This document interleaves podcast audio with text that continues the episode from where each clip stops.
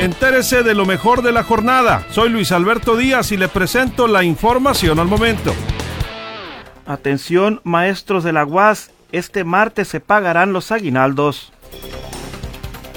La última semana de diciembre se entregará el bono COVID a trabajadores del Instituto del INSABI. Esto lo anuncian las autoridades de salud por parte del delegado José Jaime Montesalas.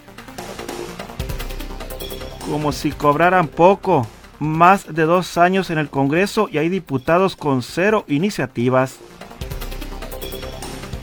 El 86% de los trabajadores de la Junta de Agua Potable Alcantarillado de Guasave no les han llegado su quincena. Esperan que la próxima semana puedan concluir con estas liquidaciones de salarios pendientes. Hartos de Segalmets, maiceros amenazan con bloquear carreteras y vías del tren. Los dirigentes de organizaciones agrícolas del eh, sector social dieron un ultimátum al gobierno federal.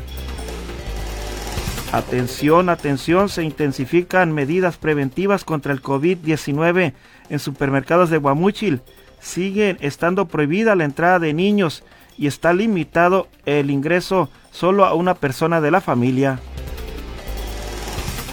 ¿Eres de los que te gusta dejar la luz encendida en casa cuando sales para espantar a los, rateros? Pues no lo hagas. El director de Protección Civil en Culiacán, Marco Antonio Martínez de Alba, emite algunas recomendaciones. Dan certeza jurídica. Familias reciben títulos de propiedad en Culiacán. Los eh, obtuvieron de manos del presidente Jesús Estrada Ferreiro.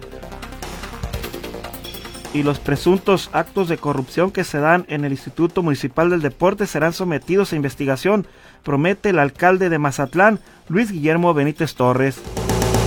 Más información en línea directa portal.com.